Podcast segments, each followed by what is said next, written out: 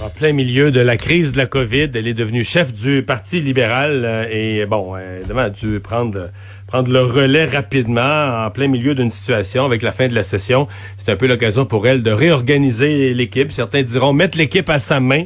Euh, elle est avec nous, la chef du Parti libéral du Québec, Dominique Anglade. Bonjour. Bonjour. on s'en est déjà parlé, puis je veux qu'on revienne là-dessus une fois la poussière retombée, parce que je reste marqué, moi, par ça. C'est-à-dire que euh, puis c'est vraiment pas de votre faute, mais c'est un peu surréaliste comment vous êtes devenu chef. C'est-à-dire qu'un matin de semaine, on apprend que votre adversaire se désiste, un message sur sa page Facebook. Puis là, sur l'heure du dîner, le caucus se réunit, puis euh, par, par Zoom ou par visioconférence, puis même chose pour l'exécutif de votre parti. Tout à coup, bang, Dominique Anglade est rendu chef du parti. Pas de bras d'un pas de discours, pas de gloire, pas de confetti. c'est c'est quelque chose quand même. C'est la chefferie en temps de pandémie. C'est la chefferie en temps de pandémie, ok, mais il reste que vous avez comme perdu quelque chose. Là, je veux dire, c'est niaiseux, mais tu sais ces images d'un congrès que les gens voient au bulletin de nouvelles à la une du journal, les bras d'un les, les enfants qui, qui, qui sautent au cou, tout le monde qui est heureux. Vous comprenez? Tu sais l'image de la victoire du, du chef à sa chefferie. Euh, fait partie de ce qui donne des bulles dans le champagne. Là. Vous, vous êtes comme arrivé. J'ai l'impression qu'il y a des gens, toutes les fois que vous passez aux nouvelles, il y a des gens qui apprennent Ah ouais, elle est rendue chef du Parti libéral, elle là. Mais écoutez, ça fait partie, ça fait partie. Les gens ont tellement vécu de choses aussi. Vous avez raison par rapport à la chefferie, euh, qui était, c'était particulier. Je me lève un matin, euh, moi je suis en course à la chefferie. Peut-être que le résultat va être annoncé en septembre ou en octobre. Puis finalement, à 10h30, je parle avec Alexandre Cusson. Puis à midi et quart, je suis nommé chef du parti. Donc, il y a quelque chose un peu de surréaliste là-dedans.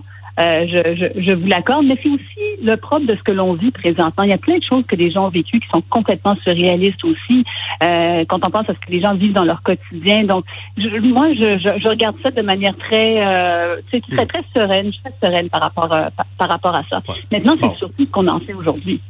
Ouais. Mais là, vous êtes chef et donc, dans l'esprit de laisser votre marque, c'est une des premières étapes là, de remanier son cabinet fantôme. Euh, vous avez raison. Vous puis je m'étais donné le temps. J'avais dit que je ferais pas de changement pendant la session. Je voulais rencontrer chacun de mes députés euh, individuellement pour bien comprendre leur intérêt, pour un peu expliquer aussi moi comment je voyais les choses euh, avant de prendre une décision. Mais maintenant, le, travail a été fait dans les trois dernières semaines. on était prêt à annoncer le nouveau cabinet.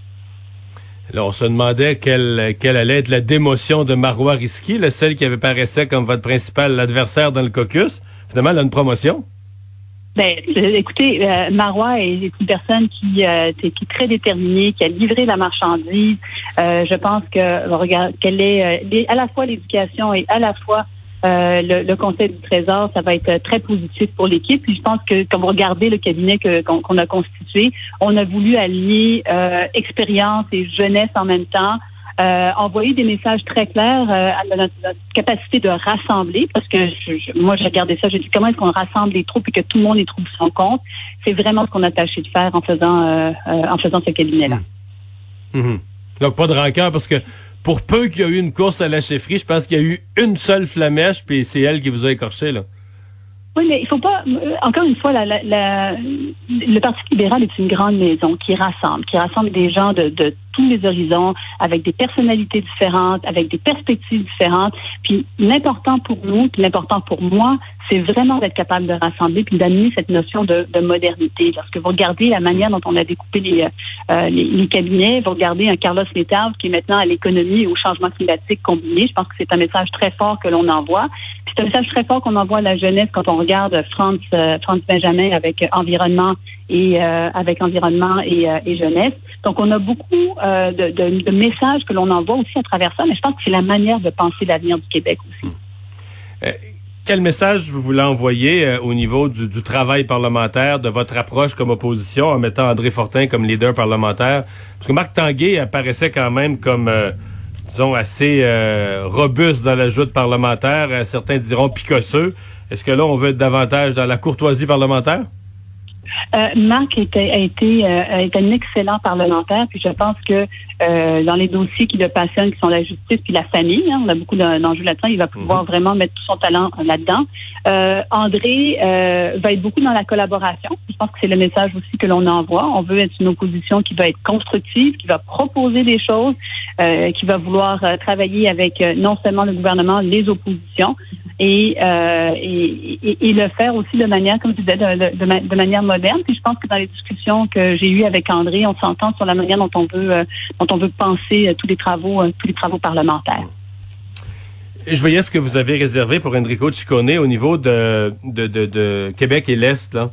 Et ça m'amenait une question sur euh, bon, euh, la particularité que la dernière élection n'a pas été très généreuse pour votre parti au niveau de la, représentation en région. Dans l'Est du Québec, euh, il y avait M. Couillard qui avait été élu lui-même au Lac-Saint-Jean, mais il a démissionné. Et vous n'avez pas regagné la partielle ensuite.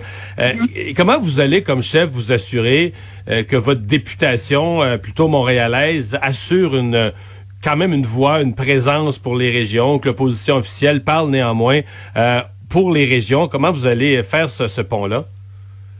Ben déjà, je vous dirais que euh, vous avez raison de parler du rôle de, de Enrico Ciccone pour l'Est du Québec, Isabelle Melançon pour l'Ouest du Québec. Euh, mais euh, aussi, il n'y a, pas un jour où je parle pas à nos anciens députés. On a tout un groupe qu'on a constitué de personnes dans toutes les régions du Québec avec lesquelles je m'entretiens régulièrement. Puis quand je dis régulièrement, ben, c'est tous les jours. Je parle tous les jours avec avec certains d'entre eux. Et donc, pour nous, le Parti libéral, au-delà de cette députation, euh, c'est une historique où on a du monde partout et on veut mettre tout le monde à contribution, que ce soit les présidents d'associations, que ce soit nos anciens députés, euh, que ce soit au sein même de, du cabinet, euh, de notre cabinet. vous auriez remarqué que j'ai gardé comme chef de l'opposition officielle un seul dossier, et c'est celui de la Charte des régions que je veux vraiment mettre de l'avant. Donc, il y a une volonté très claire pour nous d'être représentatifs de toutes les régions du Québec et de trouver tous les mécanismes pour avoir justement ces échanges-là. Donc, ces groupes-là existent. On est en train de les, euh, de les formaliser justement pour qu'on puisse euh, avoir le pouls euh, des régions constamment dans les décisions qui vont être prises par le, par le, le, caucus, mais également, mais également avec le parti. Et jusqu'à présent, on a également établi beaucoup de liens entre l'aile parlementaire et le parti. et ça, ça va continuer, ça va aller dans cette direction-là. Hmm. Est-ce que dans votre caucus, vous avez enlevé un peu de un peu de à Gaétan Barrette? La, dernière session, puis l'opposition, entre autres, que vous avez offert très, très dur sur le projet de loi 61, sur les, grands projets économiques de, la relance. Euh, il y a des gens qui ont dit, on a l'impression que c'est Gaétan Barrette qui menait plus que Dominique Anglade. Il y a des gens qui ont qui ont, dit que ça avait comme laissé une image que vous aviez pas encore complètement installé vos mains sur le, le, gouvernail. Euh, qu'est-ce qu'il y en est de, de, de M. Barrette?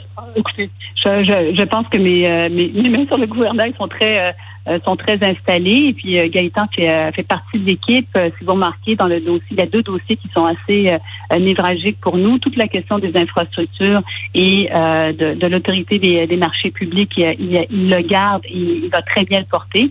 D'autre part, il a le dossier de l'immigration. Et je ne peux pas dire que c'est un dossier qui est important, mais ça a été un dossier que j'ai porté moi-même, ce dossier-là. Et c'est des enjeux qui vont revenir. Donc, je pense que sur ces deux enjeux-là, il va pouvoir amener une, une sérieuse contribution. Donc, euh, moi, au contraire, je pense qu'il fait, euh, qu'il va surprendre justement dans, dans ces dossiers-là. Mm-hmm. Mais c'est quand même, pour la chef, c'est quand même un, cheval euh, complexe et un cheval qui peut tirer fort, là, mais qui peut être complexe à garder dans le rang. Là. Mais vous savez, c'est pour ça que je dis que c'est une grande maison, puis c'est la beauté de notre équipe, c'est qu'on a des personnalités qui sont très variées. Euh, il y en a qui sont plus effacés, que d'autres, etc. Mais je pense que le, propre d'un chef, c'est de trouver le moyen de faire en sorte que chacun va contribuer à son, au meilleur de son potentiel. Puis je pense qu'avec le remaniement qu'on propose, c'est justement ça, c'est trouver la force de chacun puis de dire, OK, on a énormément de travail là-dedans, voici dans quoi il va pouvoir euh, travailler. Et c'est le cas pour tous les euh, pour, tous les membres de mon de mon cabinet. Et c'est ça qu'on a besoin de faire pour réussir.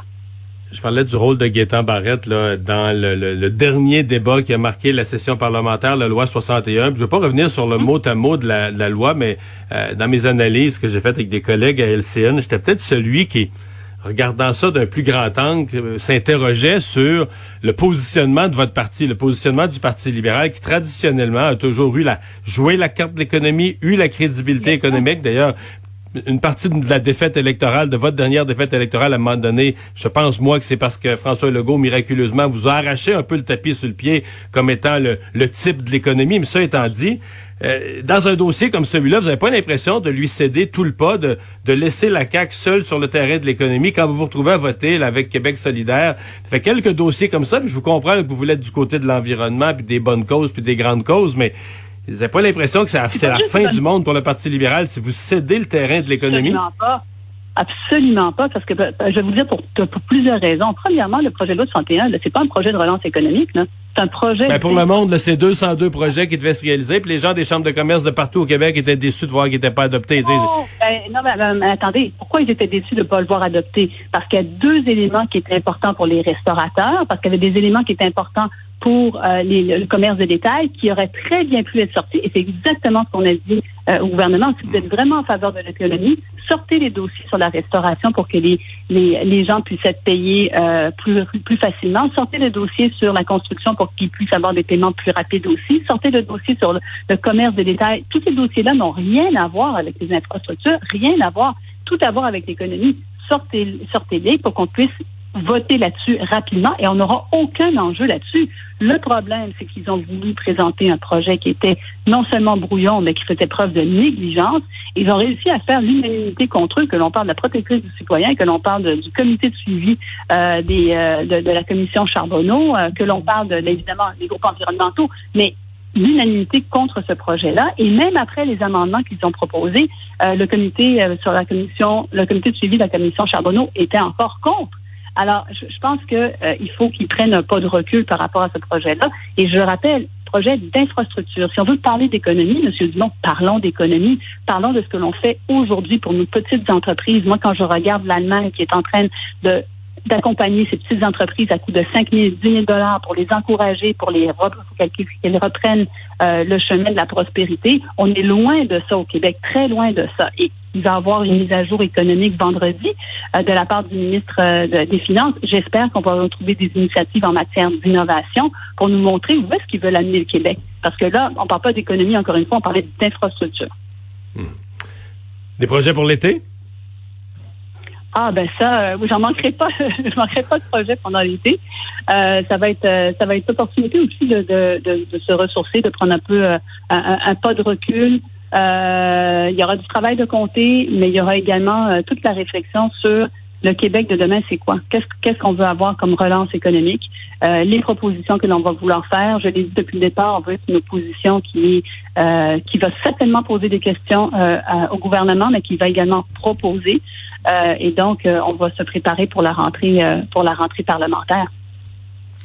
Madame Anglade, merci d'avoir été là. C'est moi qui vous remercie.